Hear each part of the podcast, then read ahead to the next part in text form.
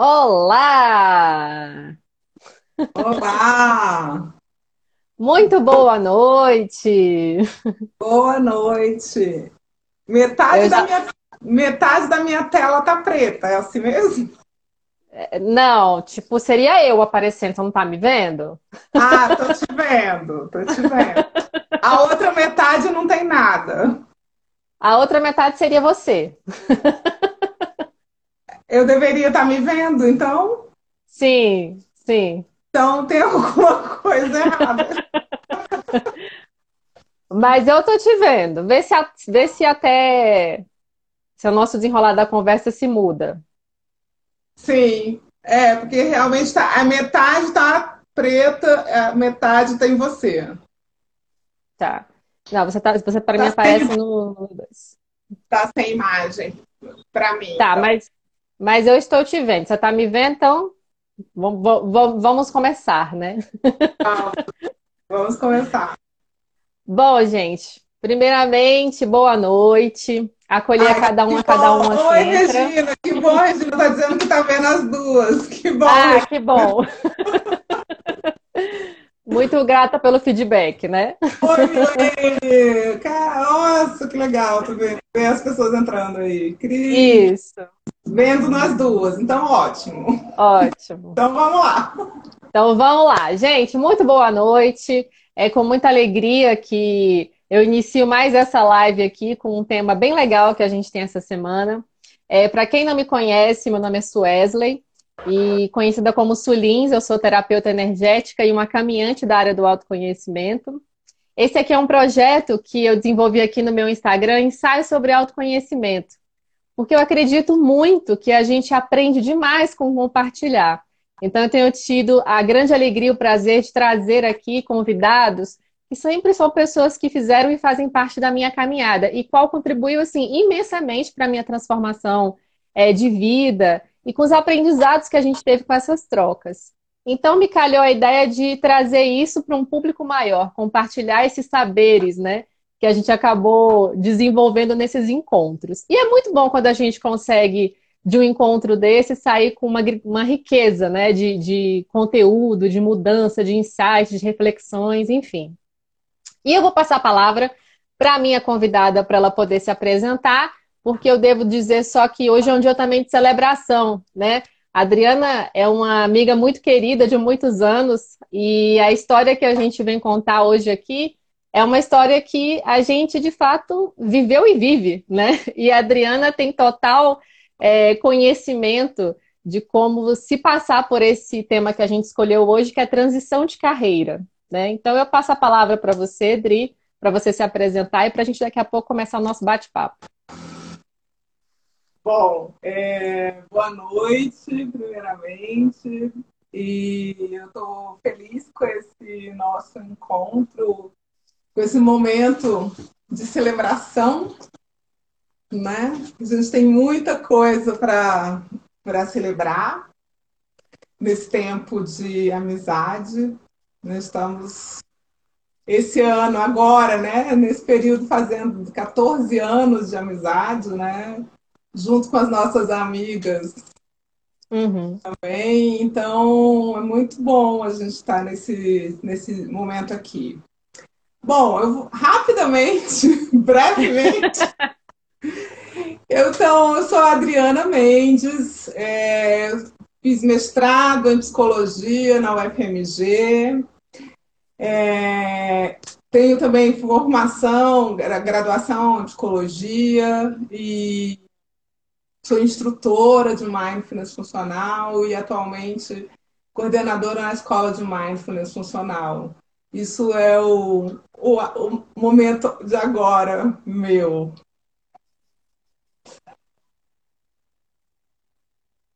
Então, Dri, dentro de tudo isso aí que você falou, eu acho que a gente pode começar, né? Começar do. Vamos falar assim, vamos começar nessa história, né? De onde que tudo isso surgiu, né? Sim. E eu vou começar, que eu já vou começar aqui já, já colocando uma primeira pergunta. Porque assim, eu estava aqui explicando antes de você entrar para todo mundo, que uhum. a escolha desse tema veio ser muito pertinente nesse momento, porque a pandemia trouxe para a gente é, uma oportunidade de reflexão. né? Então, diante de tudo que está acontecendo, a gente também teve é, ajustes necessários nos trabalhos que a gente desenvolvia, né? Algumas pessoas acabaram perdendo emprego, tiveram que se reinventar, usar criatividade.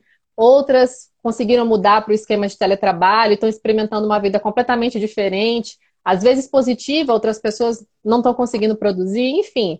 A gente teve uma mudança bem, bem considerável nessa área, né?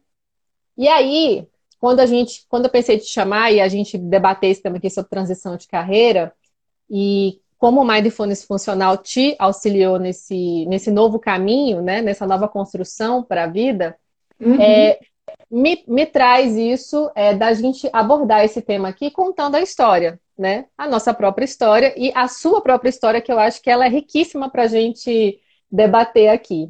E a primeira pergunta que vem relacionada a esse tema, depois que eu soltei né, a nossa divulgação, é assim: ainda dá tempo de mudar a carreira? Muito bom! É, isso, é, essa é uma pergunta que a gente se faz o tempo inteiro, né? Eu espero que a vida toda a gente se faça. Porque é sempre bom a gente perguntar se a gente se vale a pena continuar no que a gente está ou se a gente precisa mudar. E isso também se aplica para a carreira. Então, é, o que eu posso dizer, até eu posso até trazer um exemplo muito próximo de mim, que foi o meu próprio pai. De, depois que o meu pai é, foi para a reserva, né, que ele é militar, ele começou uma nova carreira. Ele fez uma graduação e ele se tornou advogado. Então, assim, né, o meu pai já avô Sim. se tornou advogado.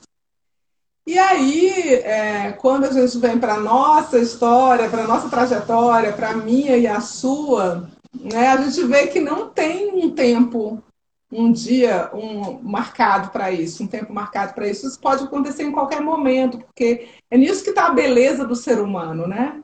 A gente muda. É a única certeza que a gente pode ter, a gente muda. Então, muitos de nós, tem gente assim, da minha geração principalmente, foi educado, foi criado para ter uma carreira e fazer uma coisa a vida inteira até morrer, ou se aposentar até morrer. Como você colocou, né? Ninguém está condenado a, a ser a mesma, né? Fazer a mesma coisa uma vida inteira. Uhum. Então não tem tempo, não tem hora. O momento certo é aquele em que você toma consciência e você diz: não, isso não faz mais sentido. Quando você para e olha o que, que eu estou fazendo, para que, que eu estou fazendo isso? Esse é o momento. E aí não tem idade para isso. Exatamente. Pode ser depois de se aposentar. Inclusive, né? Inclusive.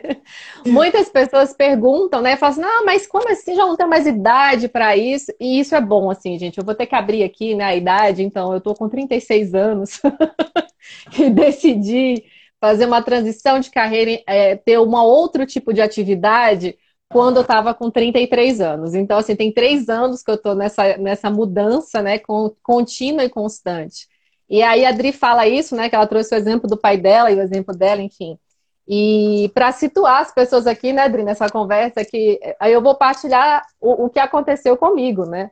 Então, assim, para quem é aqui de Brasília, quem mora aqui ou quem foi criado aqui na década de 80, né? A gente nasce já com um padrão.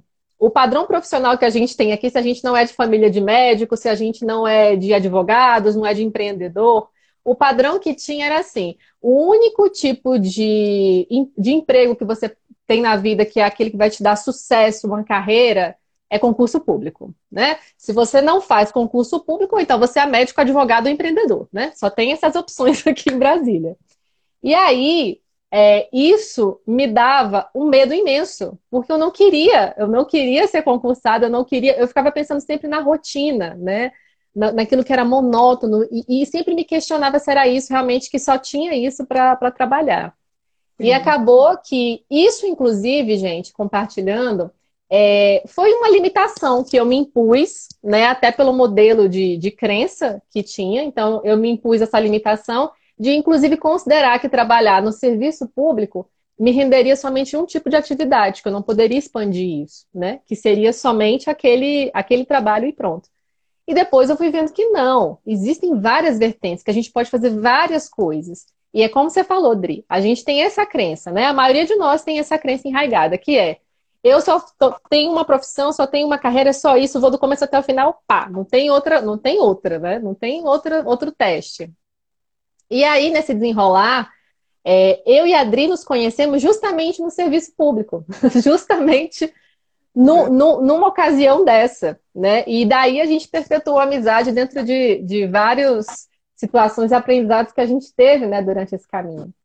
E a gente começou a ter uma similitude dentro desse serviço que é, eu ainda não estava necessitada do autoconhecimento, mas eu acho que isso deve ser muito comum às pessoas, que quando a gente não gosta daquilo que a gente faz, e a Adri vai falar isso logo na sequência, e a gente não se dá conta disso, quanto isso faz mal para a gente, a gente somatiza tudo isso em doença. Então, eu vivia trabalhando e vivia doente. Então, eram as duas coisas, né? Vivia trabalhando e vivia doente e não sabia por quê. Achava que era normal estar doente, né? E aí, Dri, só para te, te dar essa, essa fala aí, para você dar uma, uma luz sobre isso, né? Que isso também, te, isso também você considerou para começar a fazer sua transição, né? Isso. É uma boa deixa que você está me dando. é, é, e aí eu vou voltar aqui rapidinho no passado, desde que eu era adolescente, né? Eu tive várias crises né? naquela época, tipo, pensava assim, tinha orientação vocacional, hoje se chama orientação profissional. Eu cheguei a fazer isso, eu não sabia o que, que eu queria fazer. Eu tive um momento que eu cheguei dos meus pais falei assim, eu não vou fazer é, graduação nenhuma, porque não tem emprego, para que eu vou passar cinco anos da minha vida fazendo uma formação e depois não tem emprego. Então, eu tive crise desde a adolescência. E então, é, foi interessante porque eu, né, com a história da formação, da educação e a família, a gente tem realmente uma tendência a fazer alguma coisa que está ali próximo da gente, né, em termos de modelo que a gente tem também. E aí, toda a minha família é do serviço público. né? Todo mundo era serviço público. Então, assim, é como você falou, você tem uma cultura do serviço público, aí vai muito natural a você seguir aquele caminho, né? Você vai né, seguindo mais ou menos as trilhas dos seus pais, dos seus avós, dos seus familiares. Então, essa era a tendência. Eu tive muita resistência a fazer concurso. Eu lembro também de um momento, eu lembrei muito quando a minha mãe dizia assim: Ah, minha filha faz concurso do Banco do Brasil. Na época, o Banco do Brasil era assim, né, a melhor carreira e tal. E eu falei: Deus me livre, ficar num banco, Deus me livre, ficar no serviço burocrático. Então, eu, eu passei várias crises né, em relação à escolha profissional. Então, meio que a gente se acostuma né, a lidar com isso. Fiz muita psicoterapia, porque depois eu já formada em psicologia, queria largar a psicologia, queria chutar tudo. Enfim, a gente passa muito por isso. Aí acabei eu né, seguindo a trilha no serviço público. Né? Vim, eu trabalhei muito no serviço público lá no Ceará e depois eu vim para Brasília e aí, aqui em Brasília, concurso, concurso, concurso, concurso, concurso, você tem que fazer concurso. Você não fez concurso? Como assim? Você não está ajudando no concurso? Então, eu acabei, né, casou, né, com o que eu vinha, né, da minha família. Não, esse é, o, é, o, é, o, é a lógica, é o caminho certo, seguro. Então, eu fui investir nesse caminho seguro. Porém, esse caminho seguro, ele me trouxe adoecimento eu realmente né, me esforcei muito para manter essa segurança, me esforcei muito para me manter nesse caminho seguro. Por, contudo, é, embora eu fizesse coisas que eu gosto e a gente trabalhou juntas num programa fantástico, uhum. né? E a gente fez muita coisa bacana, nós tivemos momentos incríveis juntas. Né? Eu, uma coisa que eu gostava muito de trabalhar com uma política pública que a gente sabe que a gente está ajudando a população. A gente não, é, a gente não pensava em mil pessoas. Uhum. Né? A gente pensava em 100 mil, 300 mil, uhum. um milhão, de, né? a gente pensava em população, era num nível macro que a gente planejava, que a gente fazia uma ação. Então isso era muito bom. Mas faltava algo. E esse faltar algo começou a pesar muito. Quando você fica ali anos e anos e anos fazendo aquilo e não trazendo aquilo que te falta. Né? Que era, por exemplo, eu tenho um espaço de criatividade no meu trabalho. Que era, por exemplo, eu sentir tesão com aquilo que eu estava fazendo. Né? Você fez uma enquete sobre isso. Isso. Então, assim, é você ter realmente prazer e ter realização e, e, e, ficar feliz com o resultado do seu trabalho. E aquilo dali fazer sentido para você, tipo, Uau! Caramba, que legal! Olha só, isso aqui é resultado do que eu fiz. Então, é, eu fiquei muito me mantendo nessa, nesse caminho que é seguro, que é racionalmente correto, que não tem, entendeu? Não tem nem o que dizer, assim, não tem erro nisso. O erro qual era? Era que aquilo não era adequado para mim. Uhum. Era que aquilo não estava mais fazendo sentido para mim. E o adoecimento, ele ficou muito maior do que a sensação de segurança que eu tinha. Então, depois de um processo de adoecimento que eu passei anos, no qual a, meu, a minha segurança financeira era utilizada para pagar tratamento de saúde, né? E eu comecei a repensar de novo. Aí eu tive outra crise, mais uma vez. O que, que eu estou fazendo aqui? para que, que eu estou fazendo isso? Então, depois de um adoecimento, de uma situação que é né, hoje muito, muito conhecida, que é a síndrome de burnout, muita gente já ouviu falar disso. Uhum. É, então, assim, eu, né, eu já tinha, assim, médico para isso, médico para aquilo, não sei o quê, você fica, né, eu tenho... E aí vem um processo que eu sofri de assédio moral também no trabalho, Uhum. Então você junta o seu problema de saúde com um ambiente, né, um ambiente de trabalho que não era saudável, muito pelo contrário. Então eu comecei a buscar alternativas. Eu comecei a buscar alternativas e a tomar decisões. Uma decisão muito importante quando eu entendi que é, o serviço público, né, não me daria é, nada mais além da segurança e que a segurança era pouco, né? Tipo, é muito, mas é pouco, na verdade, né? No aspecto humano. Então, a primeira coisa que eu fiz foi desistir de assumir um cargo do concurso que eu tinha passado e tinha sido chamada. Isso era, tipo, um absurdo. Demais, né? Joga ela na fogueira, gente. Como é que ela faz isso? Então, foi a primeira coisa. A primeira coisa que eu fiz, eu, eu desisti. Né? Eu fui chamada pelo concurso aqui em Brasília e eu desisti. Então, eu sei que isso é muito difícil, né? Eu sei né, todo mundo que está aqui em Brasília, que faz todo o esforço para passar no concurso.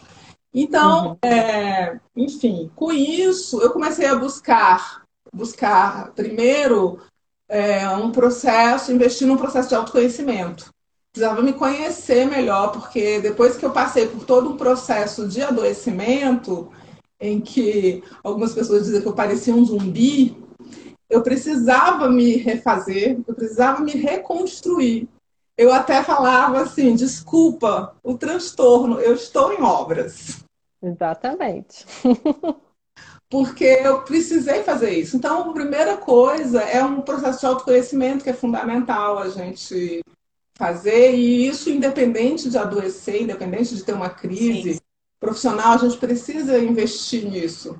Se a gente faz atividade física, a gente tem que fazer atividade de autoconhecimento.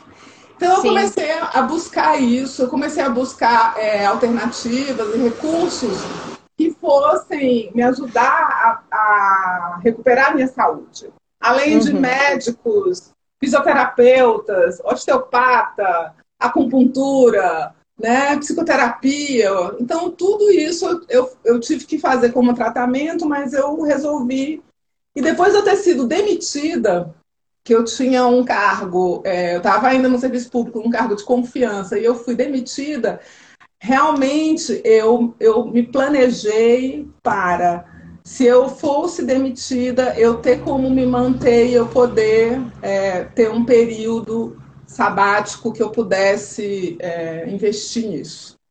Então uhum. eu comecei a. É, então eu fazia biodança, né? Com, e a biodança realmente me ajudou muito, foi a primeira coisa que me ajudou a me reconectar com a vida.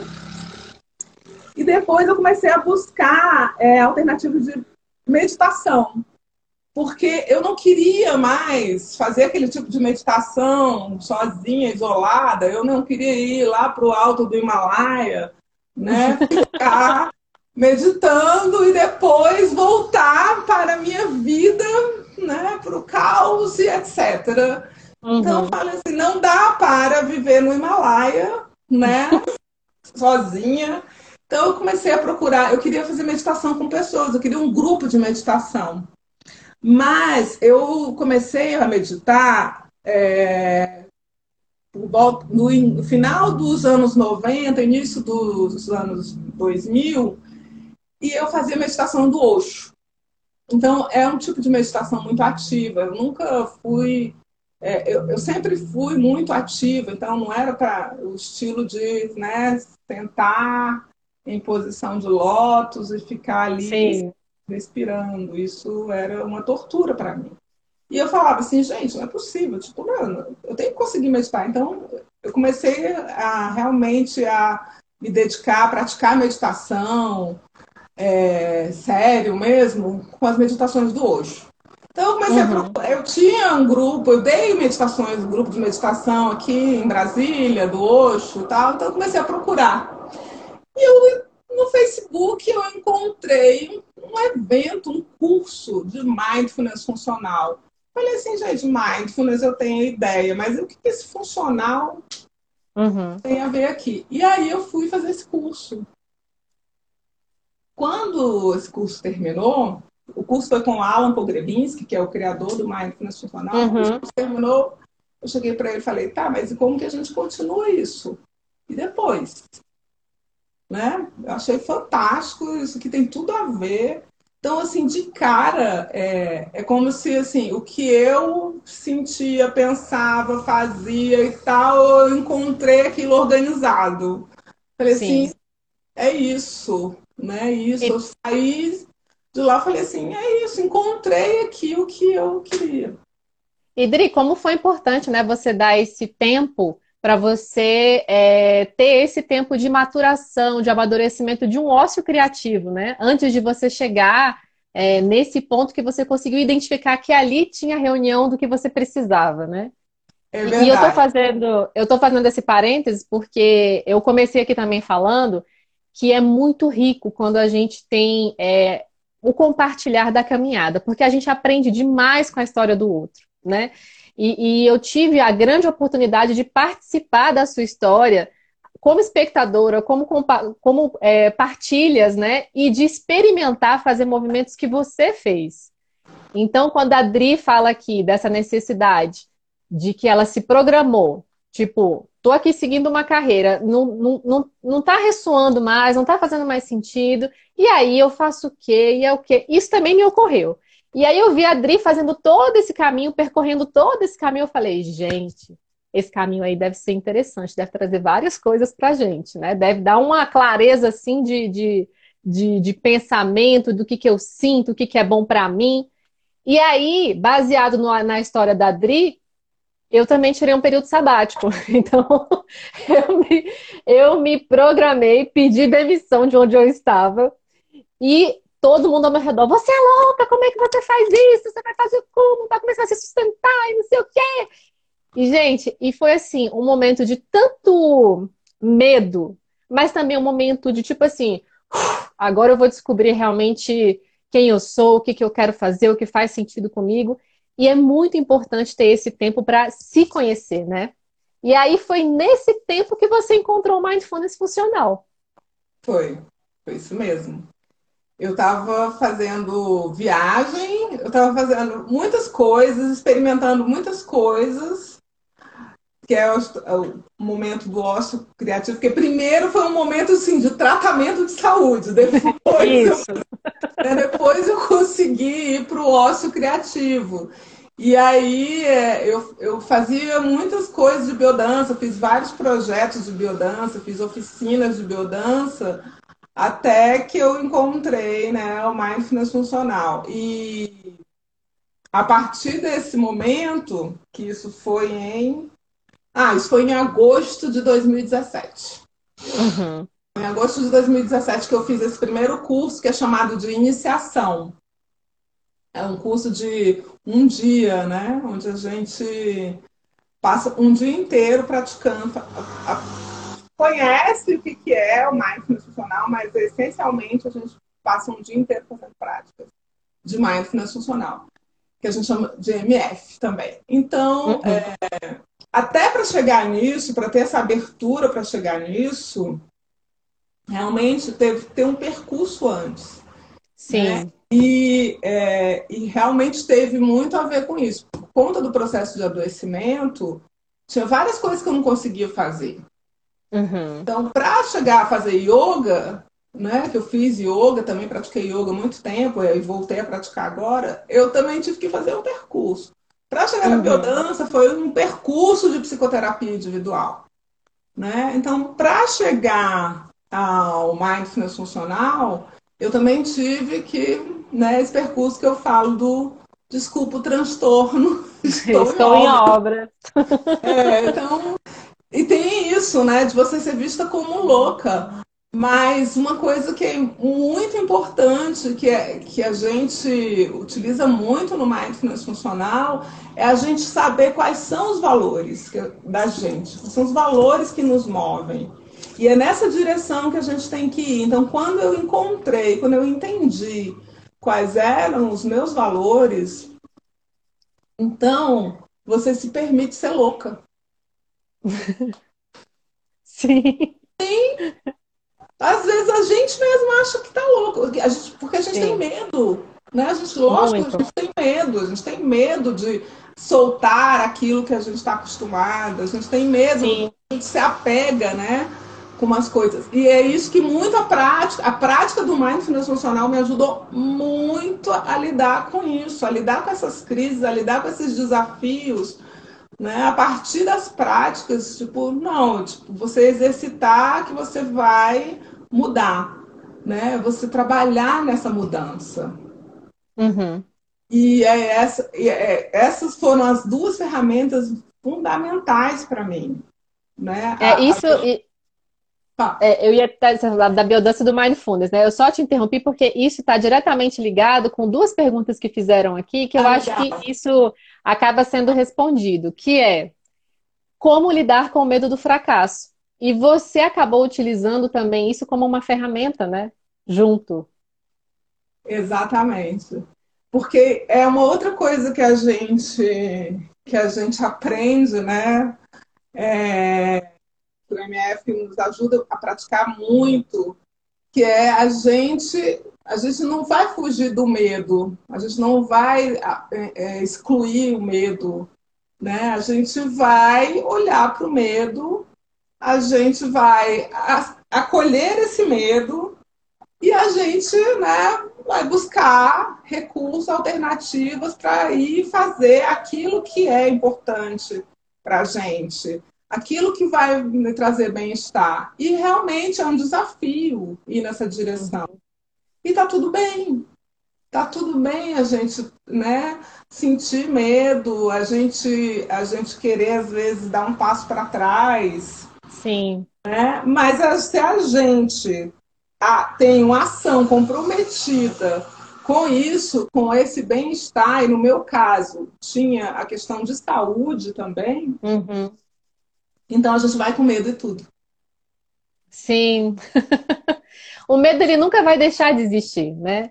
Ele só não, não nos impede de dar o passo, né? A gente a vai gente, com medo. É, e o que, é, e o que é, eu, eu quero mencionar, como na pergunta fala em medo do fracasso. Sim.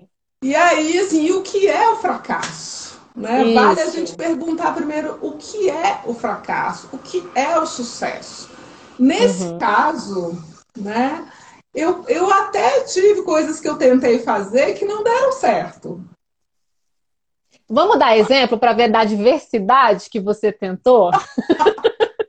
Porque assim, você tá falando aqui do serviço público, tá falando que a estrutura de mindfulness funciona, mas vamos ver o que mais que tinha aí, né?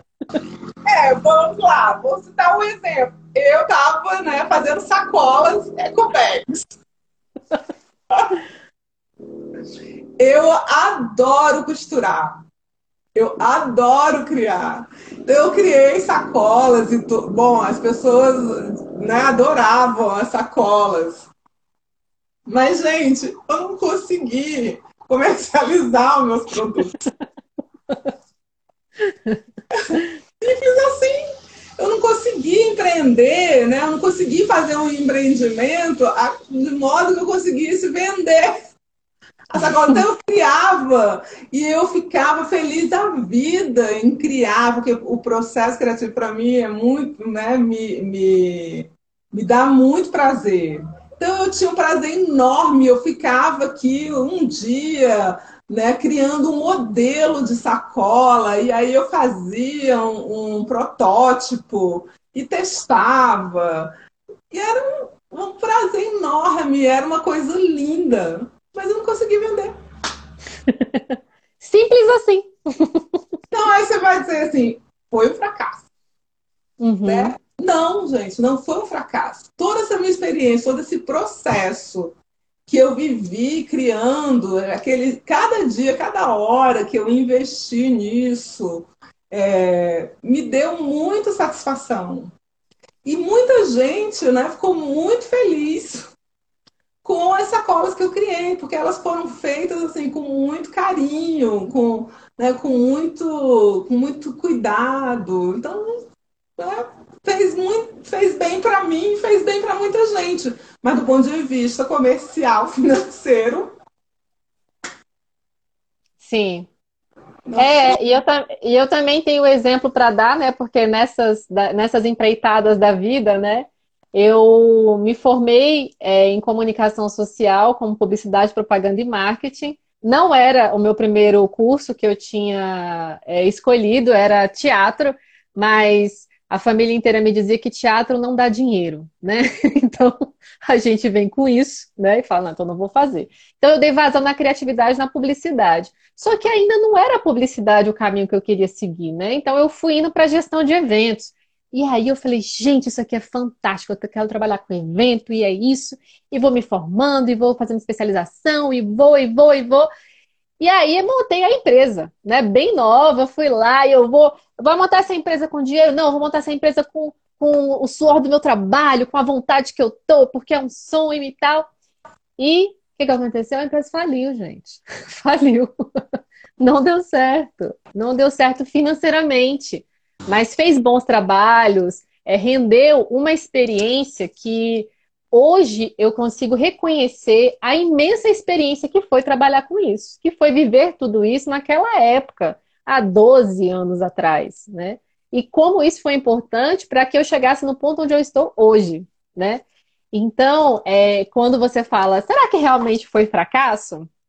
E aí eu consigo hoje me conectar com isso, né? Isso, e eu percebo assim, essa foi uma forma que eu descobri de como não fazer aquela atividade. Uhum. Então eu sei como não fazer aquela atividade que eu fiz. Eu Sim. aprendi isso, né? Então isso foi muito positivo. Então traz um aprendizado para a gente, né? E aí, Dri, seguindo aí nessa nossa, nesse nosso conversa de agora, tem uma pergunta que é que é junta, assim, né? Como uhum. posso me preparar para ter certeza do caminho que eu quero seguir? Que eu acho que isso é uma coisa que passa pela cabeça de muita gente, tipo assim, será que eu quero isso? Será que é isso mesmo? Ai, meu Deus, será que eu vou fazer isso? Eu vou dar esse passo e aí depois não dá certo? Porque tá, acho que está muito ligada essa certeza, né, com o fracasso. É verdade. É, eu acho que a única certeza que eu consigo ter hoje é que as, eu, eu mudo e tudo muda. que nós, nós já não somos mais as pessoas que dormiram ontem e acordaram hoje. Isso. É, é a única certeza que eu consigo dizer nesse momento. né? Porque isso é uma outra coisa que a gente pratica muito, né? Que é você, né? Você olhar é, aquilo que a gente está fazendo na direção dos valores. Então, eu estou agora, né? Trabalhando em algo que está muito vinculado aos meus valores, está muito vinculado ao meu propósito de ajudar as pessoas, de conectar as pessoas, e o MF é totalmente voltado para isso. Então, é para mim é um momento assim de, de, realmente um casamento, né? Sim. E, e o MF traz uma postura de vida de forma a você acolher, aceitar, de você ter uma, uma, uma postura acolhedora com as pessoas e consigo mesmo, principalmente. Uhum. Então, é, eu estou procurando todo dia praticar isso na minha vida, né? Tipo, o que que eu tenho hoje, né? Qual é o, o, o meu momento presente na minha vida é isso. É, é, então eu estou indo nessa direção, eu estou indo na direção disso que é meu, são os meus valores, eu estou comprometida com isso e eu vou fazendo cada ação é, voltada para isso. Uhum. E tudo te dando prazer, né? Porque eu acho que isso que, que, que nos motiva, né? A seguir. É, é o prazer de realizar aquela atividade, né? O prazer de contribuir, né? Daque, da, naquele formato. E aí, Dri, eu falando de prazer, eu quero trazer, antes de você fazer a fala, o resultado da pesquisa que eu fiz aqui, que eu acho que traz um pouco do perfil de como as pessoas estão se relacionando com o trabalho hoje, né? Então, eu fiz, uma, fiz a pergunta que foi o seguinte: você sente satisfação no trabalho que você realiza hoje? 67% das pessoas falaram que não. E aí eu perguntei na sequência: você tem tesão pelo trabalho que você realiza hoje? 73% disseram que não. E aí você vê, né, assim, é, na sequência das perguntas, você considera o valor financeiro do seu trabalho justo? 60% diz que sim. Então a gente consegue tirar dessas três perguntas que a maioria das pessoas estão em trabalhos que lhe proporcionam muito mais um retorno financeiro do que um retorno mesmo de realização, né? Sim. E aí, na sequência que tivemos, você se vê trabalhando com essa mesma atividade nos próximos cinco anos? 77% não. Então, assim, já existe um, um, um já existe um questionamento aí, né? Já tem uma vozinha que fala, não, não quero trabalhar com isso, não. Tem que pensar. E aí, por último, você desenvolve mais de uma atividade em ramos diferentes? 80% das pessoas. Então, assim, eu fico até feliz de ver isso. Muito bom, muito bom mesmo. Então, eu vou, eu vou trazer um ponto que pode até parecer um pouco controvertido, mas que também uhum. tem a relação com os princípios que a gente utiliza no MF, que são os processos de flexibilidade porque é, e isso é muito coerente com a história que eu contei, né? Porque eu passei 20 anos né, trabalhando no serviço público e mantendo a minha segurança para depois resolver mudar. Então, é, um ponto que é importante a gente olhar que assim, eu tenho satisfação, eu tenho realização no meu trabalho, sim, mas não, não existe nenhuma realidade onde a gente vai ficar todo o tempo na satisfação e no prazer e na realização. Uhum.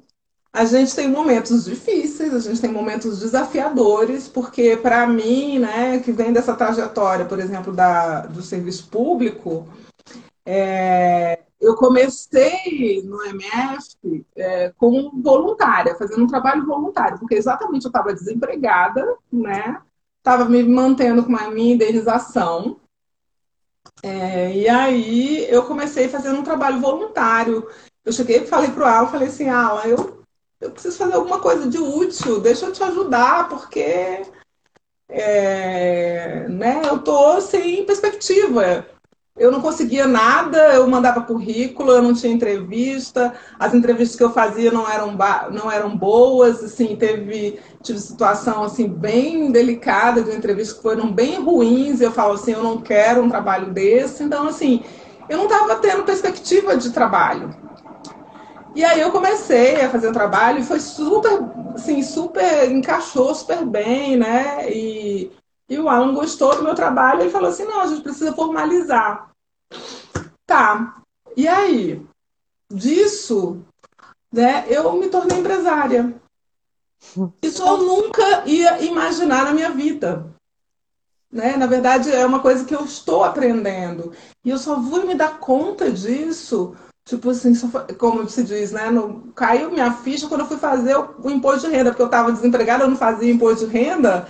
Aí quando eu fui fazer o imposto de renda, eu falei, agora eu vou fazer imposto de renda. Agora é meu imposto de renda como empresária. Isso é uma coisa completamente nova e muito difícil para mim, é que eu tenho assim um apoio muito bacana do Alan para desenvolver isso. Mas isso era completamente e eu nem imaginava Nunca. Eu, eu imaginava fazer qualquer coisa. Mas uhum. eu nunca imaginava, porque isso estava completamente distante da minha realidade. Então, é um desafio atrás do outro. Mas com tudo isso, né, eu, eu tenho muito amor pelo trabalho que eu faço. Então, é, a gente, às vezes, a gente pode estar tá lá no serviço público, batendo carimbinho, né? Uhum. E o mais importante para mim, o que é naquele momento o mais é, valioso, é realmente é, é, ter essa remuneração, como saiu o resultado dessa pesquisa. Uhum. Porque eu tenho que ajudar a família, porque eu tenho que, né, que sustentar, sei lá, uma avó, um avô, por N situações. Não, aquilo ali pode ser o mais adequado para mim. E ainda bem que tem pessoas que fazem isso, porque a gente precisa que tenham pessoas que façam todos os serviços. Né? A gente precisa de pessoas que façam serviços. Então, então não, não, não, tem certo, não tem errado. A gente fala muito isso no MF. Não tem certo, não tem errado. O que, que é adequado para você naquele momento?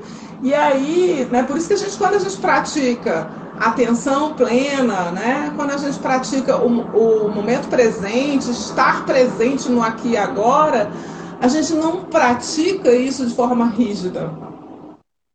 Então, isso é uma coisa que eu trouxe para a minha vida. Essa prática veio para a minha vida e veio para eu, eu traçar planos e para eu me lançar até nos riscos uhum. de virar empresária. Sim. Porque eu tentei ser fotógrafa. Eu amo fotografia eu realmente eu me realizo muito fotografando, mas eu não consegui fazer da fotografia um negócio. Eu não consegui Sim. ser uma empreendedora, uma empresária da fotografia. Né? Eu, eu tive ótimos trabalhos, eu fiz trabalhos maravilhosos, e, e, assim, e sempre foram muito conectados com as pessoas. Eu sempre fiz uma coisa muito conectada com a pessoa. Eu sempre falava assim: olha, eu não monto cenário, eu não forjo cenas, a gente vai fazer um ensaio fotográfico natural, espontâneo. E você pode se expressar e eu vou capturando as suas expressões. Isso me, me dava assim, um, muito tesão de fazer. Mas eu não uhum. consegui, entendeu? Ser uma empresária, uma empreendedora na fotografia. Embora seja uma coisa que me desse muito prazer, mas, mas o, esse lado né, empresarial, comercial, vamos dizer assim, era muito difícil, era muito sofrido. Sim. É, inclusive tem uma pergunta aqui que foi mais ou menos dentro disso que a gente está falando. A pessoa disse assim, né? Não, não gosto do que eu faço. Entretanto, o retorno financeiro é positivo para mim. É possível equilibrar o prazer no trabalho e o ganho financeiro? é possível equilibrar. É, é possível a gente equilibrar o que é em prol do nosso bem-estar. Boa. Isso que é o possível, né? Porque se a gente, se for, se for falar em termos de remuneração, né? Vamos dizer assim, hoje a minha, a minha renda hoje é metade da renda que eu tinha quando eu estava no uhum. serviço público, por exemplo. Mas eu tenho outras satisfações, outras compensações que não há dinheiro que compense. Não há valor financeiro, monetário, que compense eu fazer algo que é valioso para mim e que me gera bem-estar. E mais, que eu não estou doente. Que está me dando...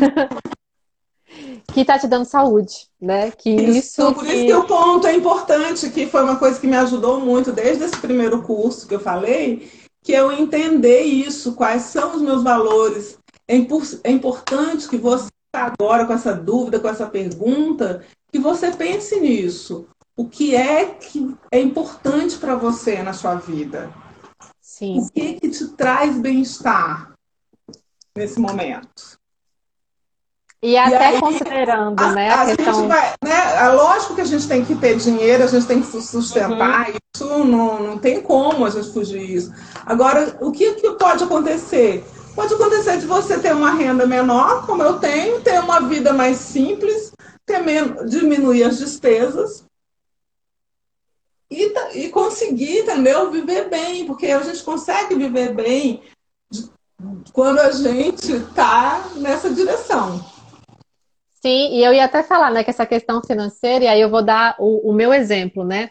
É, eu ainda desempenho uma outra atividade fora a minha atividade como terapeuta e facilitadora de grupos, enfim. Só que a perspectiva que eu tenho esse outro trabalho, ela muda quando a gente pratica esse autoconhecimento, quando a gente vai buscando essas outras alternativas de se conhecer, de entrar em contato com aquilo que realmente é o que eu quero entregar, né? O que eu vim entregar. Então, é, eu comecei um planejamento da minha vida assim. A atividade que eu realizo agora, outra atividade, além dessa, de como terapeuta, é uma atividade meio para aquilo que eu quero conquistar na minha outra atividade. Então, é como se eu mudasse o peso que eu desse para as coisas e isso me traz uma leveza maior. E eu consigo ser produtiva nas duas frentes de trabalho. Quando eu entendo que uma é um meio para que eu consiga desenvolver ainda mais a outra né? A ponto da outra conseguir chegar lá num ponto onde eu possa dizer assim, ok, a partir daqui eu sigo só com essa. Que eu acho que é importante passar é, essa experiência também, porque às vezes acho que as pessoas acham que a transição de carreira acontece assim, né, Dri? De, é. de, tipo, hoje eu tô aqui, amanhã eu tô lá, e não é um processo, né? Isso é um processo que a gente acaba tendo que, que, que é. enfrentar, e o bom desse processo é viver esse processo, né? É verdade, na verdade são vários, né? São vários Sim. caminhos, são várias trilhas. E é uma coisa que eu fiz, né, algumas viagens justamente para fazer trilhas. E essas experiências também me ajudaram muito. É, a, a, vivência, né, é, é, realmente é um ponto, é uma ferramenta. Então, assim, a vivência é uma ferramenta essencial uhum. né, para mim eu falo é porque eu, eu já tenho né, investido nisso há algum tempo e continuo fazendo isso. É essencial para mim é, conseguir justamente construir esses, esse processo de transição, como a gente está falando. Uhum. Então, é, realmente foi, atra é, foi através das vivências e, e vivências como a biodança, né? como o mindfulness uhum. funcional, e as viagens que eu fiz, por exemplo, em trilhas em que eu tive que lidar com desafios, com medos, com riscos e tantas outras coisas que me fizeram justamente é, adquirir mais habilidades para ter flexibilidade de lidar com as situações, com os desafios, com as crises e com os momentos felizes também, porque esses também eles não são, né, eternos. Sim. Idri, a gente tem ainda uns oito minutinhos e tem uma pergunta que eu acho que ela é interessante porque as pessoas querem saber um pouco do que, que, que é de fato um mindfulness funcional, né? Porque a gente eu coloquei como chamada desse novo caminho que é o caminho que você construiu e aí explicar assim rapidamente para que as pessoas entendam o que é o mindfulness funcional, mesmo que você já tenha falado um pouco, mas acho que dá uma fechada, assim. Tá, tá bom. É, gente, o tempo passou rápido, né? Que bom! Uhum. Bom, é, por exemplo, mindfulness funcional me ajuda muito agora né, esse desafio de fazer essa live com você, porque eu sou uma pessoa completamente avessa é, a redes. É, eu, eu, até falo que são redes antissociais, né? Justamente como eu estava falando antes, como a, a vivência é essencial para mim. Então, o mundo virtual não me supre né, desse, nesse aspecto do, do, do. Mas agora, como a gente está em pandemia, a gente não tem muito para onde correr, não tem alternativa. Então, é, então eu olhar para isso e pensar, você me disse, não, olha, a gente pode ajudar as pessoas, você contando essa história, você falando sobre como você né, utilizou o MF para lidar com isso. Então, é uma coisa tipo, ah, eu tenho medo, né? Eu tenho resistência. Poxa, como é que eu vou conseguir falar assim ao vivo? E se eu falar bobagem? E se as pessoas não entenderem? Então, passa tudo isso, né? Passa tudo isso. Aí você pensa, não, mas tem alguma coisa que eu posso fazer para ajudar as pessoas. Eu gosto de ajudar as pessoas. Uhum. É, e tem esse momento com a Su, que a gente já né, fez tanta coisa e tal. Então, tudo isso, esses pensamentos, essas sensações, o frio na barriga, é, tipo, a vontade de correr. Eu falei assim, ah, eu não vou entrar. E agora? Eu não, esse negócio não está funcionando. Esse vídeo que não aparece. Então, tudo isso aconteceu comigo aqui. Enquanto eu estou conversando com você. Enquanto né, as pessoas estão assistindo a gente. Então, eu, eu senti, eu vivi, eu pensei, né? A gente, isso tudo. Mas aí a gente para e sente e fala assim, não, tá tudo bem, são só pensamentos, são sensações, são as emoções, mas tem algo maior aqui. E é nessa direção que eu vou. Então, assim, o mindfulness funcional é um caminho de autoconhecimento baseado na amizade. Então, a gente. Isso realmente fez muito sentido para mim, primeiro, porque eu sempre fui muito vinculada aos meus amigos. E amigos de. Eu tenho amigos em vários lugares e, e a, a, gente tem relação muito próxima né, com os meus amigos. E, de fato, os meus amigos nesse, nesse trajeto todo são pessoas que me ajudam a me conhecer mais e também eu conhecê-los mais. E aí a gente pratica um tipo de meditação no MF, né? Que eu falo MF, que é Mindfulness Funcional, a gente abrevia para MF carinhosamente. Então a gente pratica um tipo de meditação bem do dia a dia, do cotidiano da vida real. É daquilo que a gente está vivendo. É numa perspectiva em que assim eu posso estar tá aqui comigo mesma, meditando aqui comigo, sentindo, né, percebendo o que está acontecendo, mas eu também posso estar aqui de olhos abertos, olhando para você e também meditando e sentindo e lembrando de tanta coisa que a gente já chorou juntas, que a gente já riu juntas, né, de quanto que a gente já socorreu uma outra, do quanto que você já cuidou de mim, do quanto que eu já cuidei de você e sentir né, todo esse amor que a gente cultiva há tantos anos. E eu estou meditando aqui, olhando para você. A gente tem uma meditação que a gente faz isso e mais, a gente segura nas mãos da pessoa que está à nossa frente. A gente sente né, como que esse contato de mãos dessa pessoa que está na minha frente repercute em mim, o que, que ele reverbera em mim. E com isso eu vou me conhecendo um pouco mais eu tomo consciência do que acontece comigo através dessa interação, através desse momento que eu estou aqui diante de uma pessoa. E o que que está diante de uma pessoa causa em mim? E o que que estar diante de uma pessoa olhando para você causa em você? O que, que isso traz para você? Então a gente pratica, a gente pratica mindfulness, a gente pratica a atenção plena, a gente pratica o momento presente de uma forma muito flexível. Né? Que a gente, a gente é um dos princípios do mindfulness funcional, é a flexibilidade na atenção.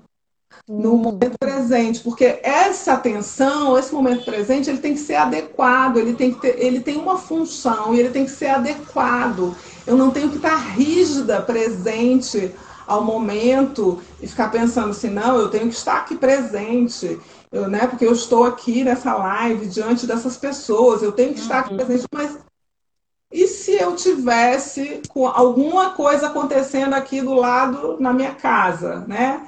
Eu não vou deixar, por exemplo, uma, pegou fogo, né? Uma panela queimou, eu não, porque eu tenho que estar aqui presente diante dessas pessoas. Uhum. Né? Ou, sei lá, acontece um acidente aqui do lado, alguém grita socorro. Não, mas eu tenho que estar aqui meditando, presente diante do que está acontecendo aqui e agora. Então, a gente precisa ter flexibilidade na atenção. Então, esse contato com o momento presente, ele é flexível no sentido de que ele tem que estar adequado ao valor e à direção que eu que eu tô indo. Odri, é... eu vou fazer, eu vou fazer um, porque vai faltar um minutinho aqui e eu quero continuar isso com você. Eu vou fazer uma proposta aqui diferente. Eu vou, essa daqui vai encerrar essa live, eu vou abrir uma outra live e aí você vai continuar o que você está falando e você vai mostrar pra gente, não sei se dá, você vai me dizer se tem como, uma prática.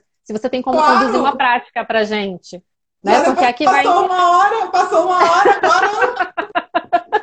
agora então, já gente... tranquila. Já tô tranquila.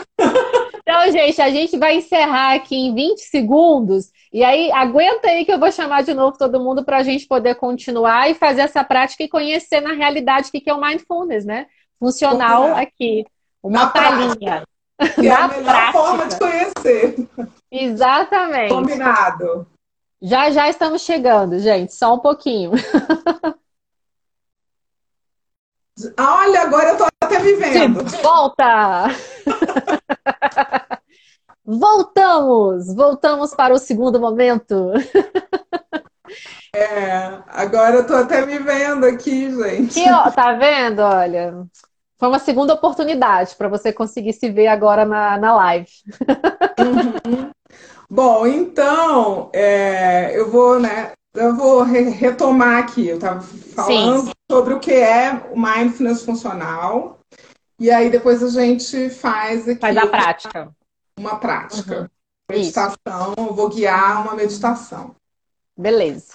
Bom, então eu estava falando, né? Porque como tem pessoas que estão, eu estou vendo que tem pessoas que estão entrando agora, né? Que não estavam no anterior. Sejam bem-vindos, gente. A então, segunda então, parte. Todos, sejam bem-vindos, sejam bem-vindas. É, a gente estava conversando muito sobre como mindfulness funcional foi fundamental na minha vida é, para esse processo de mudança, né? De transição de carreira, na verdade eu fiz uma virada, né? Completamente. 360 quase. Então, a gente falou sobre isso e eu é, vou explicar um pouco o que é o mindfulness funcional de uma forma bem simples para a gente ir para uma prática, onde eu vou guiar uma meditação.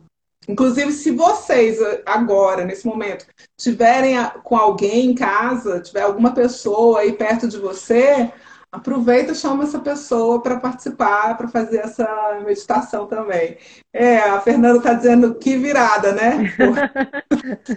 Então, algumas pessoas sabem, né? Como foi grande essa virada. Muito legal ver os comentários agora aqui também, gente. Obrigada. Então. Tivemos, tivemos comentários muito legais, assim, das pessoas compartilhando, inclusive. É, e pessoas se identificando. Por isso que eu falo, é muito legal quando a gente é. vem para um espaço desse compartilhar, porque há uma identificação, né? É, a Norma falando, eu amei o MF. Muito eu também bom, fiz o MF. É, a, a Su eu, também. eu fiz o MF e eu descobri que eu podia meditar conversando, gente. Pensa! Exatamente, a gente medita muito conversando, muito. Então, é, então eu vou retomar aqui um pouco, falar um pouco o que, que é, para depois gente, eu guiar uma meditação. E aí, mais uma vez, se tiver alguém aí do seu lado, alguém na sua casa, chama essa pessoa para meditar junto com você, que aí a gente né, vai guiar a meditação. Mas eu estava falando, né? Estava falando que o mindfulness funcional, a gente, a gente fala assim, uma definição bem acessível. Não, vou estar rindo. Uma definição bem acessível é falar que a gente dizer que é um caminho de autoconhecimento baseado na amizade. Porque a gente utiliza meditações e a gente pratica. Que legal, Márcia, dizendo que está se sentindo em casa. que legal, que bom. É, a gente pratica meditações de olhos fechados, mas a gente também medita de olhos abertos. A gente medita sozinho, mas a gente também medita com a outra pessoa. Porque nós somos, pela nossa natureza, pela natureza da nossa espécie, nós somos seres sociais. A gente vive na, em relação com as pessoas, a gente vive interagindo com as pessoas. Mesmo em plena pandemia, que a gente é obrigado a fazer quarentena, a gente interage com as pessoas por telefone, por e-mail, que seja, pelo WhatsApp. E a gente lida com os desafios. A gente lida com muitos desafios nessas interações. A gente tem que né, é, aceitar que não há como viver sem os desafios, sem os conflitos uhum. também. Né? Isso Sim. tudo faz parte da convivência entre as pessoas. Então, a gente tem no mais funcional um, os, alguns princípios, que é, por exemplo, a prática da atenção plena, a gente é, faz isso de forma flexível. A gente não, não pratica estar presente no momento de forma rígida. Porque a gente entende que a atenção plena o foco do, né, no momento presente, estar presente ao momento, ele envolve vo, você observar se isso é adequado, se isso vai te levar na direção do que é importante para você, se isso te leva na direção do seu bem-estar e daquelas pessoas que são importantes para você. Então não adianta, eu estava citando aqui, não adianta eu dizer assim, não, eu estou aqui presente, conectada, e o mundo desabando aqui do lado, e eu não, não vou, não vou resolver esse problema, não vou apagar o fogo que está queimando aqui na a panela que está queimando no fogão, porque eu tenho que estar aqui presente diante de, né, das pessoas. Então, se acontecer alguma coisa aqui na minha casa, eu vou sair correndo dessa live e vou ali resolver se eu tiver uma emergência.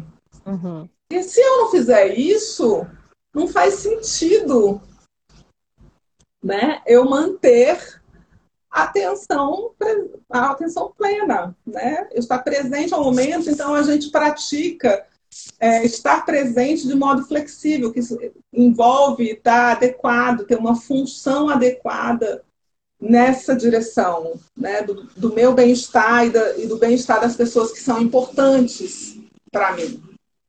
Um outro ponto também que a gente busca é, flexibilidade no mindfulness funcional é em relação às nossas emoções, aos nossos sentimentos.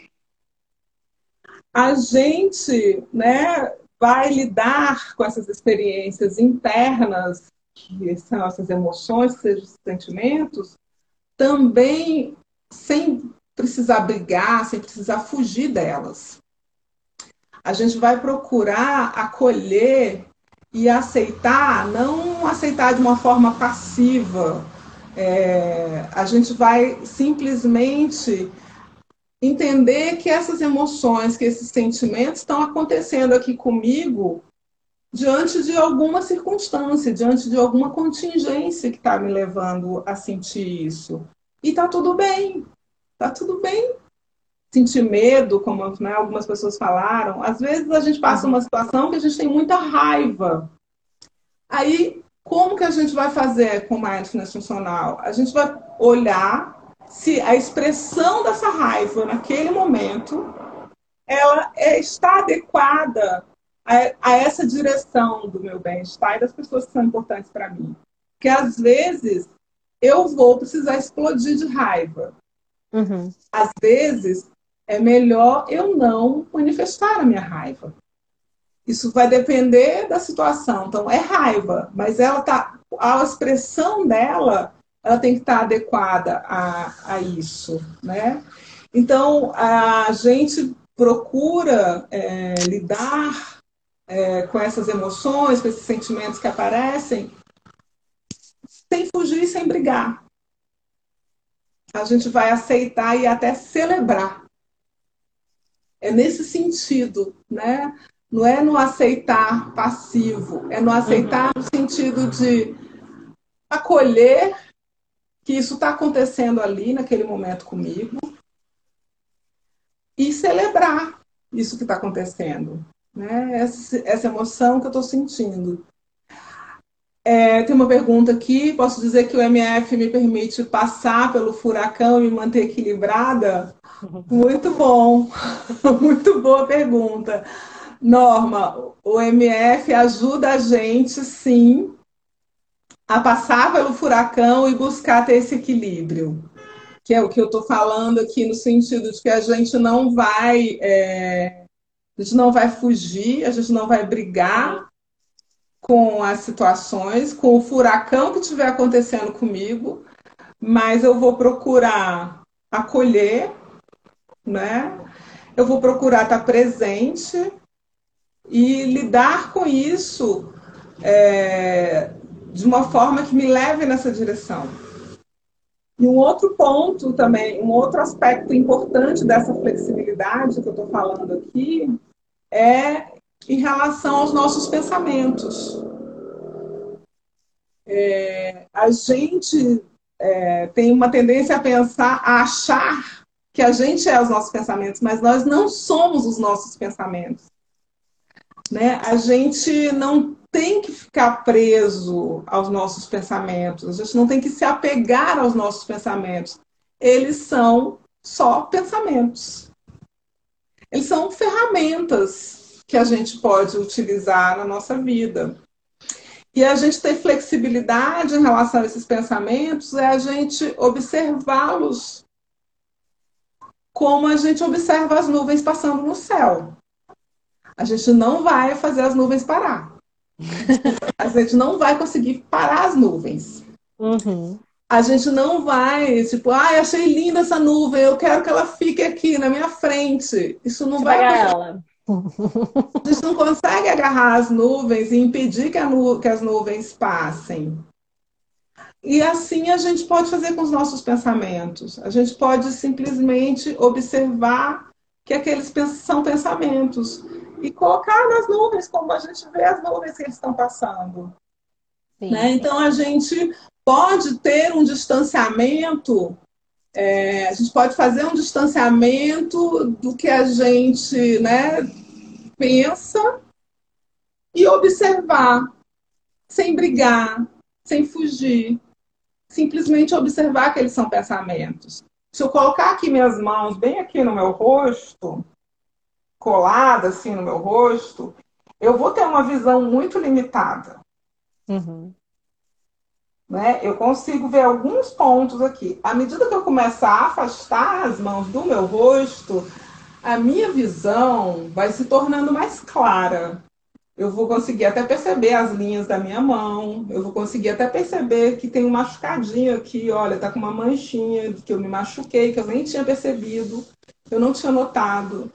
Então, se eu tomo distância né, uhum. dos meus pensamentos e eu consigo ver qual é a utilidade deles, eu consigo lidar com eles, aceitar, acolher esses pensamentos, né, de forma a continuar, caminhar nessa direção do meu bem-estar, né? É, a gente faz esse processo de desidentificação, né? Eu não, eu não me identifico com, com os pensamentos, Isso. né?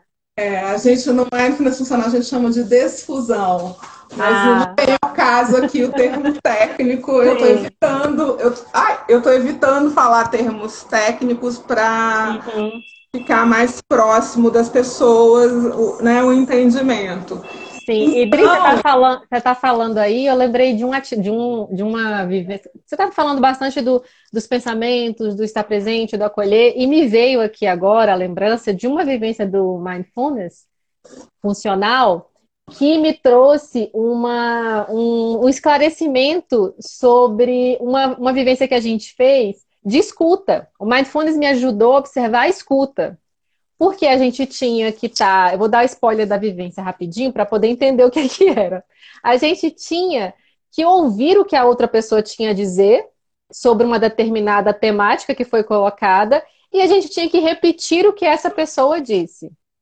E aí, lá na, na hora que você sugeriu essa vivência, é, você até deu, deu um, um, uma consigna e depois é, você até falou sobre isso, né? De que como a gente já fica é, preocupada com a resposta, né? Você já se antecede a resposta no pensamento, né? Você não para para ouvir exatamente, né? Você já está bolando a tua resposta para aquilo que vai acontecer. E eu acho que o mindfulness funcional, para mim, em relação a isso, me ajudou demais, demais, demais, de eu estar tá observando os meus pensamentos como nuvens. como você acabou de dizer. E não querer agarrar isso e me identificar com isso. É verdade. Isso é uma, uma armadilha, né? A gente cai uhum. muitas vezes. É, é, é, se a gente cai, gente, está tudo bem.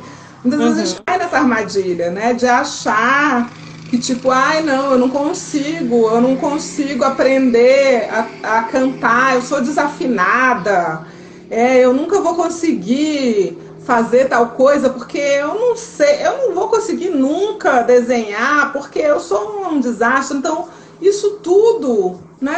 A gente, a gente se apega, a gente se, se prende a, a esse tipo de, de pensamentos, e isso, se isso está impedindo que eu tenha uma experiência legal né, com, com a música, ou que eu tenha, assim, que eu consiga fazer uma coisa, um desenho bacana, que eu consiga participar sei lá, de um karaokê com os meus amigos.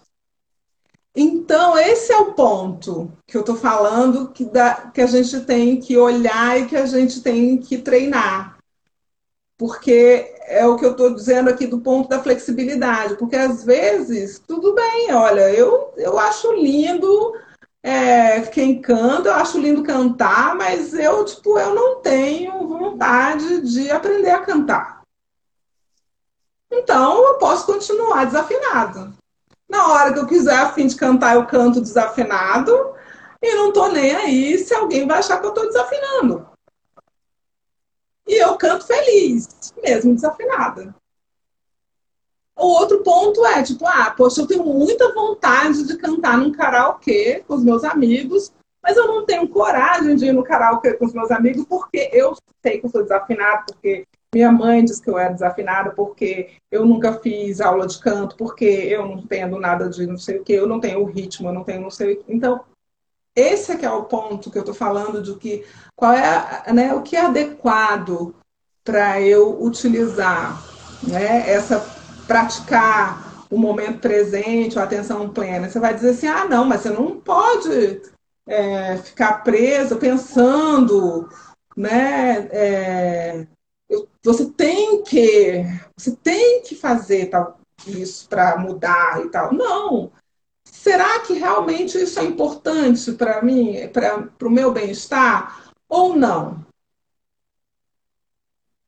Esse que é o, o, ponto em que a gente fala de flexibilidade. Uhum. Que eu falo de. É, a pergunta que a gente faz no mindfulness funcional é para quê? Para que estar presente ao momento aqui e agora? Esse que é o ponto, onde a gente vai olhar, tipo, ah, é para estar bem comigo mesma, é para estar bem com as pessoas que eu amo.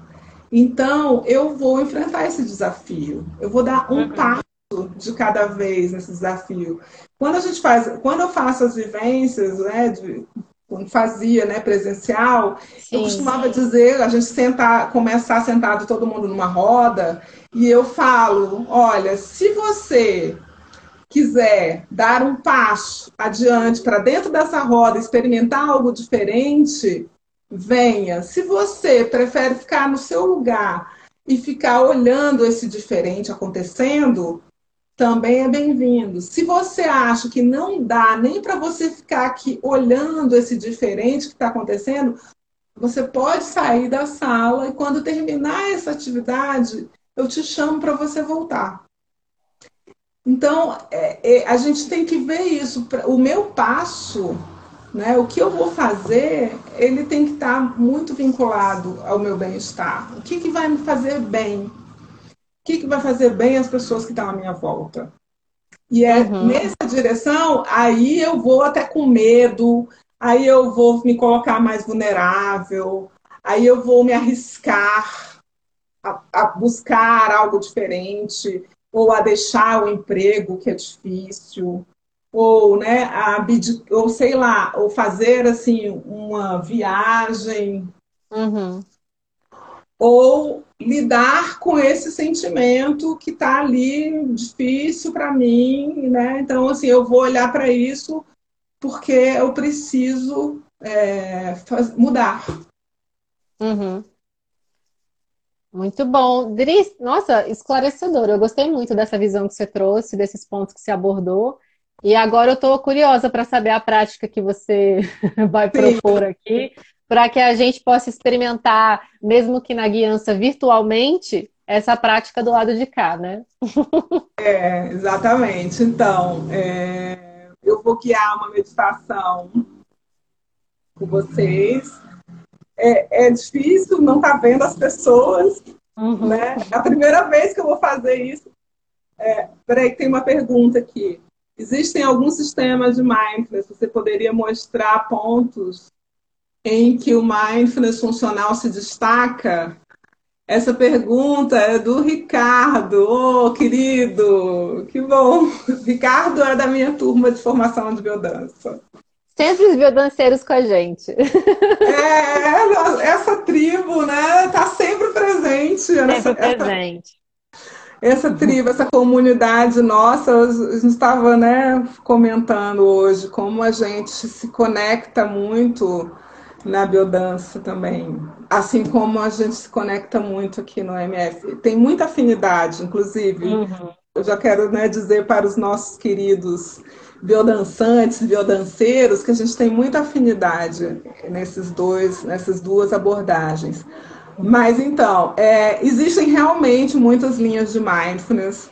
Né? O mindfulness é uma coisa é, é muito antigo isso. A prática uhum milenar, é muito antigo no budismo, e existem outras tantas linhas. A, a que é, eu é, me identifiquei né, e escolhi e trabalho, ela é baseada no ciência, na ciência comportamental contextual. Então, ela tem muita base teórica relacionada a o que a gente chama de terapia de aceitação e compromisso e a psicoterapia analítica funcional. Então, a gente utiliza a base teórica do behaviorismo, da análise do comportamento, para dar é, sustentação para os conceitos que a gente utiliza e para as práticas que a gente faz. Eu não vou aqui me prolongar muito, mas é, só para dar uma diferença, que a partir da pergunta, só pontuar aqui uma diferença a partir da pergunta do Ricardo, é que, é, por exemplo, sobre essa, essa flexibilidade é, no contato com o momento presente, né? Esse contato flexível com o momento presente na prática da atenção plena. Isso é, tem fundamentação né, nessa, na ciência comportamental contextual. É, eu vou tentar falar aqui sem usar muito termo técnico para né, facilitar. Então, a gente é, utiliza isso. E um outro ponto que faz diferença é que a gente tem a nossa, a nossa direção, ela é definida pelos nossos valores e pela ação comprometida que a gente tenha com esses valores. Então, isso faz diferença é, no mindfulness funcional em relação a muitas abordagens de mindfulness. Não sei se ficou claro, Ricardo. Ficou? O que, que você. A gente então, pode, inclusive, deixar. Depois eu deixo também, no, quando terminar a live, eu vou deixar no Stories também é, o, o, seu, o seu Instagram, o Instagram do Mindfulness, que aí se alguém tiver, quer, quer, quer aprofundar no tema, quer entender um pouco mais. É. Aí é bom porque consegue falar contigo diretamente e tira dúvida. E a gente até posta depois essa dúvida pública para que as outras pessoas também tomem, tomem conhecimento, Isso, né? Porque pode ser uma dúvida de vários, né?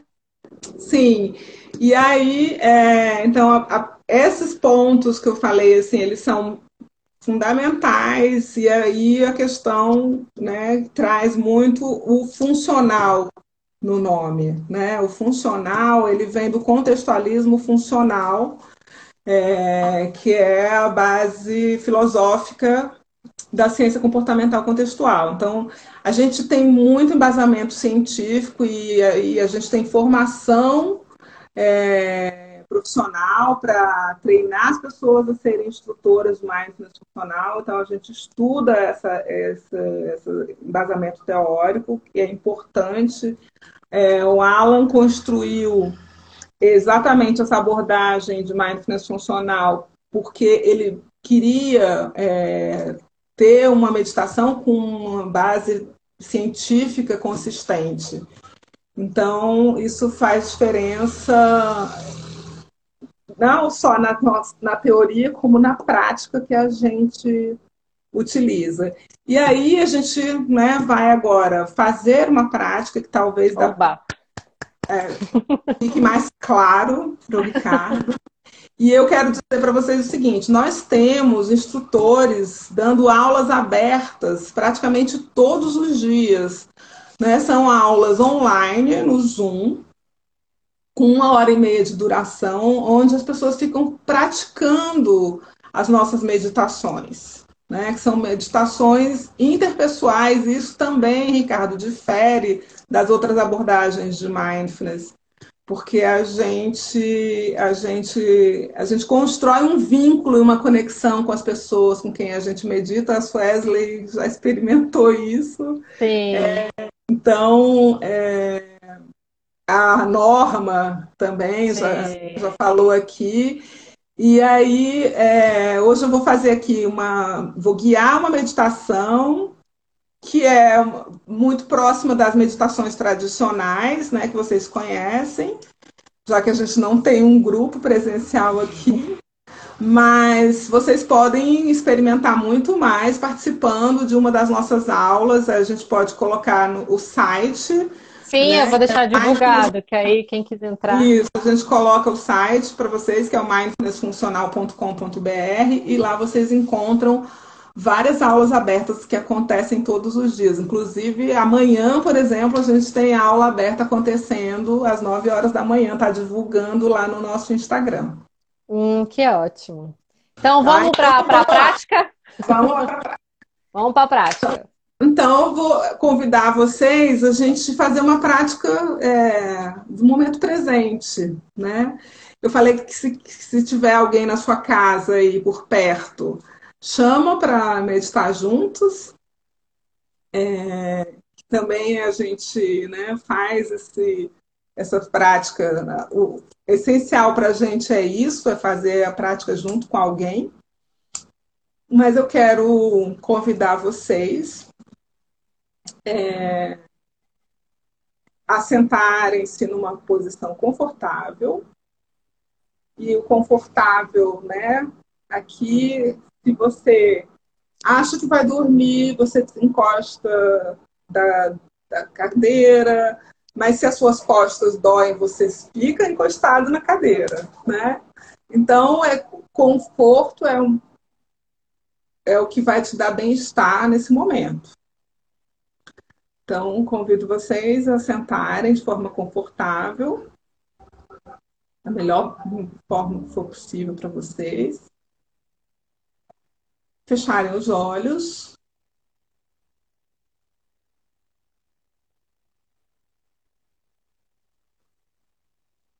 E eu vou convidar vocês a observarem as sensações que estão presentes no seu corpo agora.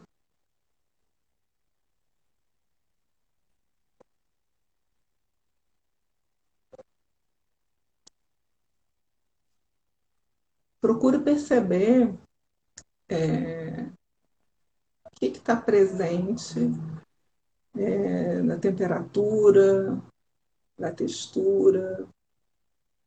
A gente vai percorrer um pouco é, essas sensações que você tiver no seu corpo. E aí eu convido vocês a levarem um foco de luz da sua consciência para os seus pés.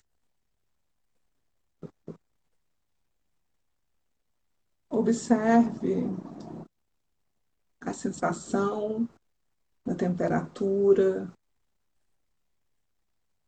dos seus pés. Observe o contato que o seu pé faz com o piso ou com o calçado.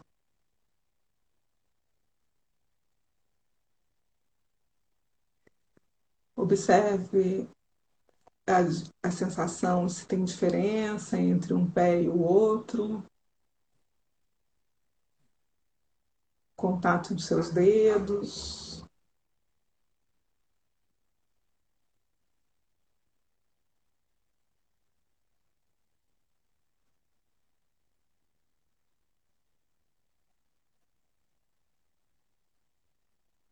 Percebe o que está presente nos seus, nos seus pés agora.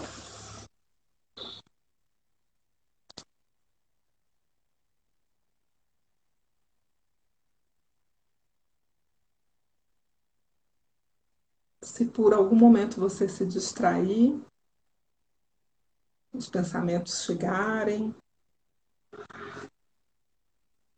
tá tudo bem. Você percebeu que você se distraiu, já mostra que você está presente. Você pode gentilmente levar a sua atenção para os seus pés. De novo.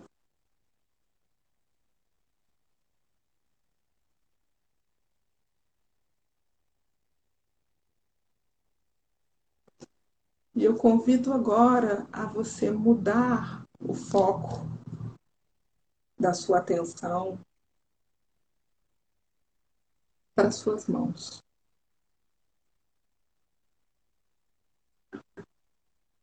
Observa a sensação que você tem agora nas suas mãos.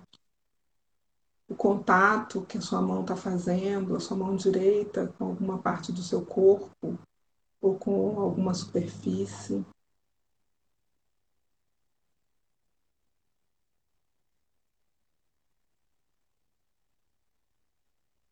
Observa o contato que a sua mão esquerda está fazendo agora, ou com seu corpo, ou com alguma superfície.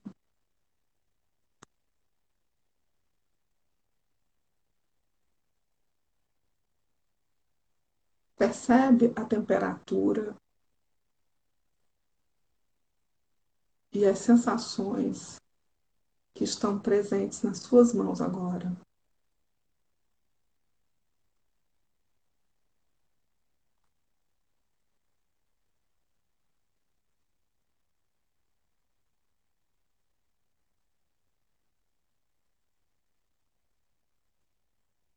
Percebe se tem alguma tensão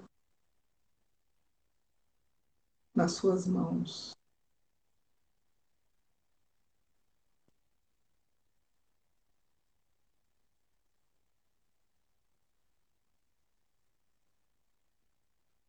E eu te convido agora você tocar as suas mãos.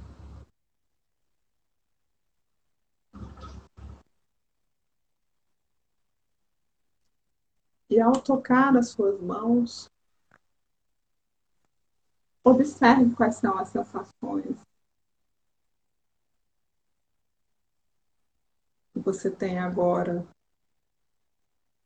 Observa a diferença do toque que você tinha antes, do contato que suas mãos estavam fazendo antes, para o contato que você está fazendo agora.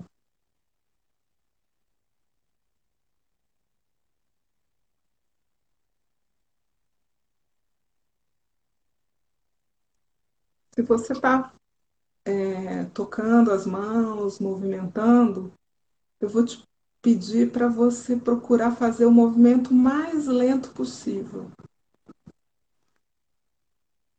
Para você sentir a textura das suas mãos, para você sentir a temperatura das suas mãos. Experimenta fazer bem devagar.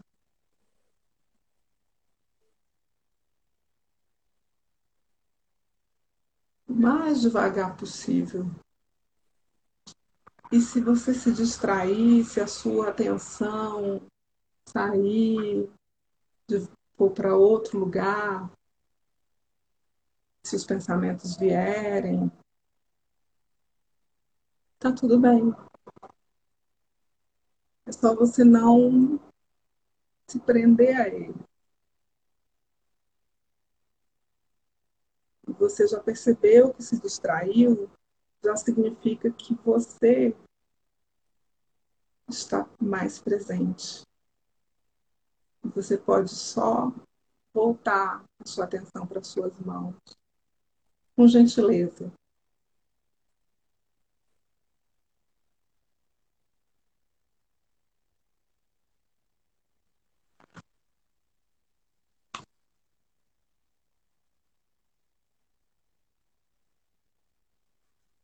E agora eu te convido a mudar o foco de luz da sua consciência e levar para a sua respiração. Observa, sem mudar nada. Você não precisa fazer nenhuma alteração na sua respiração. O ar está entrando e saindo de você independente de você programar ou planejar. Você não precisa pensar para respirar. A respiração acontece no seu corpo agora. Percebe o ar passando pelas suas narinas, entrando e saindo.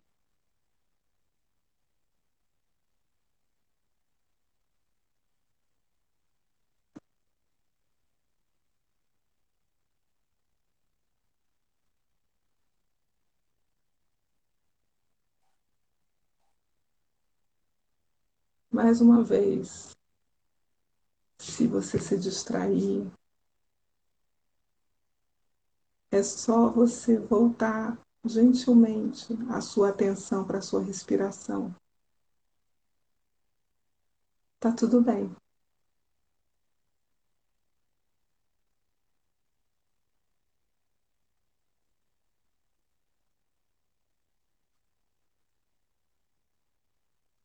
E agora eu vou te convidar para levar o foco de luz da sua consciência para o seu coração.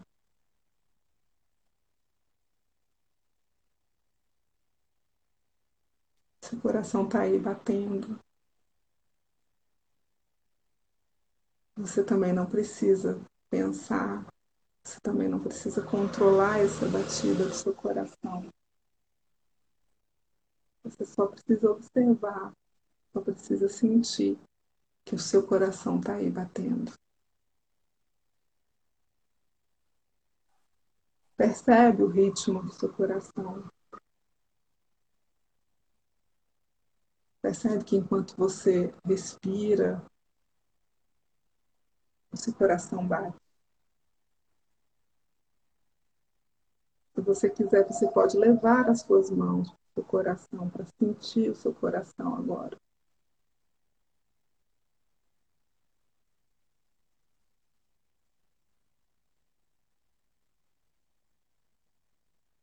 Observa o que está passando no seu coração agora. Os sentimentos, os pensamentos que chegarem. Você não precisa se apegar, não precisa brigar, não precisa conversar com eles. Você só deixa que eles passem. Só deixa os seus sentimentos passando no céu do seu coração, como as nuvens passam no céu. Seja lá o que você estiver sentindo agora, tá tudo bem. E se você não estiver sentindo nada, tá tudo bem também.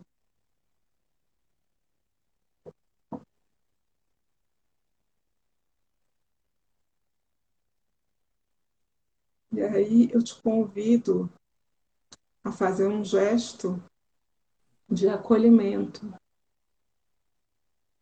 com esses sentimentos que você percebeu que estão acontecendo em você.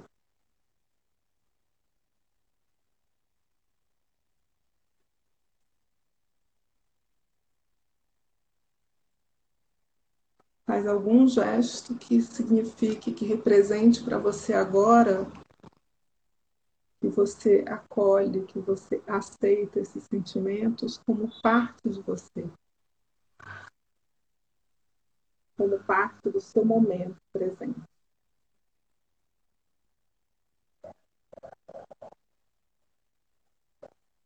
Quando você estiver pronta, você pode ir retomando o ambiente, o lugar que você está agora sentado, essa live que a gente está fazendo aqui, os sons à sua volta, e aos poucos você pode ir abrindo os olhos. Quando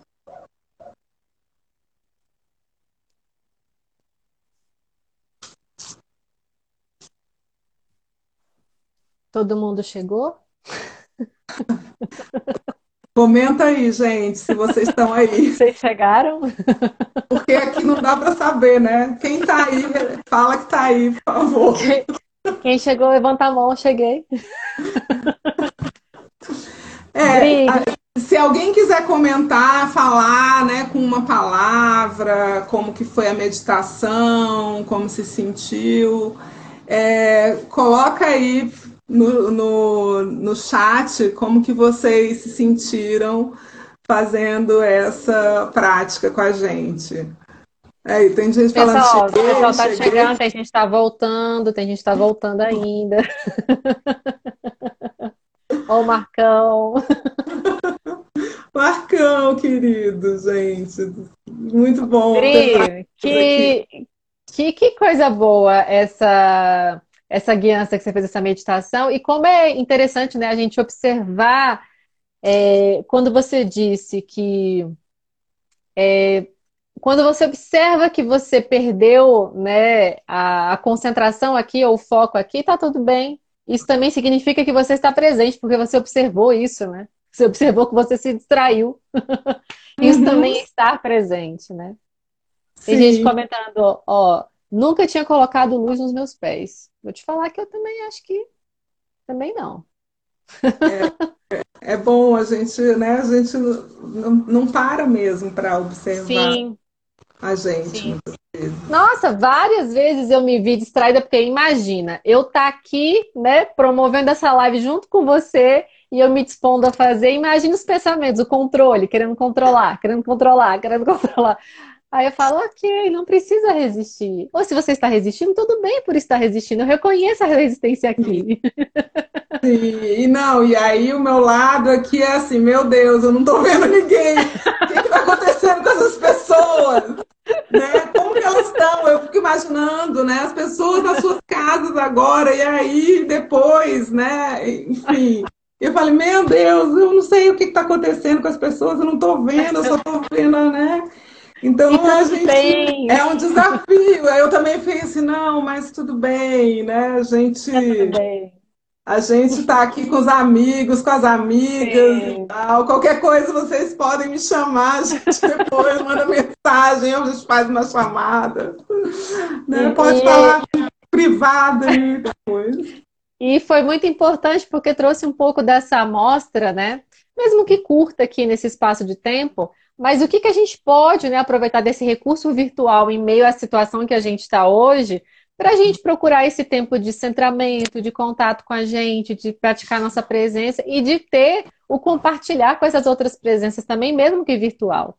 Porque considerando que está eu e você nos vendo aqui, mas tem tanta gente participando conosco aqui, então é um grupo né, que a gente faz para esse momento. E tantas outras pessoas que vão pegar é, é, essa meditação depois. Então, isso fica registrado aqui e é bacana porque tem essa ferramenta, né? As pessoas vão conhecer sobre essa ferramenta. É verdade, é verdade. Isso é muito bom. Dri, querida, eu tô assim maravilhada de ter de tê-la aqui nesse nesse espaço. Você contribuiu demais um, um, conteúdo assim riquíssimo, riquíssimo e fora a tua experiência, né?